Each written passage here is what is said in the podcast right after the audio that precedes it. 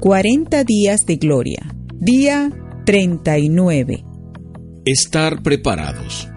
Durante los tiempos de espera, es importante invertir en la preparación. Cuando las oportunidades de Dios llegan, debemos estar listos para recibirlas. Ya que vemos aquello que estamos preparados para ver, es relevante el tiempo y los recursos que dediquemos a la preparación. En la parábola de las diez vírgenes narrada por Jesús, se describe a diez mujeres que esperaban al novio. Cinco de ellas estaban preparadas y cinco no.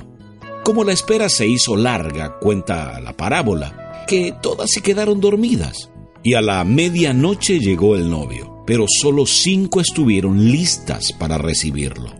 Cuando las oportunidades de Dios se presentan, lo hacen para todos, ya que Dios no hace acepción de personas, pero solo los que estén preparados podrán tomarlas. Prepárate espiritualmente, en oración, meditación y lectura de la palabra de Dios.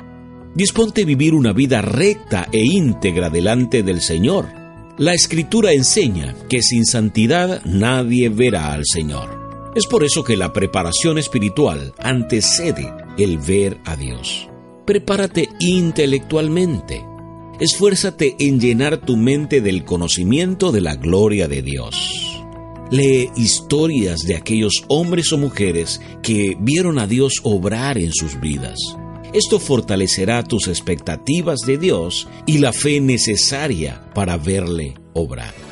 Fe es certeza y convicción de aquellas cosas que aún no vemos. Certeza y convicción son dos cosas que ocurren en nuestra mente prepárala para ver a Dios obrar cosas extraordinarias en tu vida.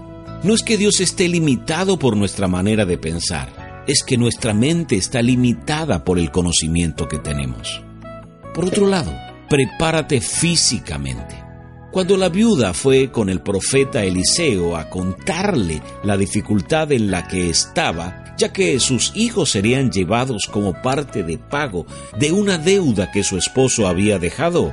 La instrucción del profeta fue, busca vasijas vacías, no pocas, luego ve a tu casa y llénalas usando la pequeña vasija que tienes con aceite. En este particular, la preparación incluye hacer cosas en lo físico confiando que lo sobrenatural de Dios ocurrirá. Muchas veces la espera no depende de Dios, sino de que estemos listos y preparados para ver su gloria en nuestras vidas.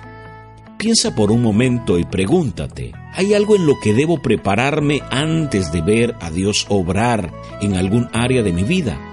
De ser así, ¿qué decisiones crees que debes tomar que allanan el camino para que veas la gloria de Dios en aquello que esperas?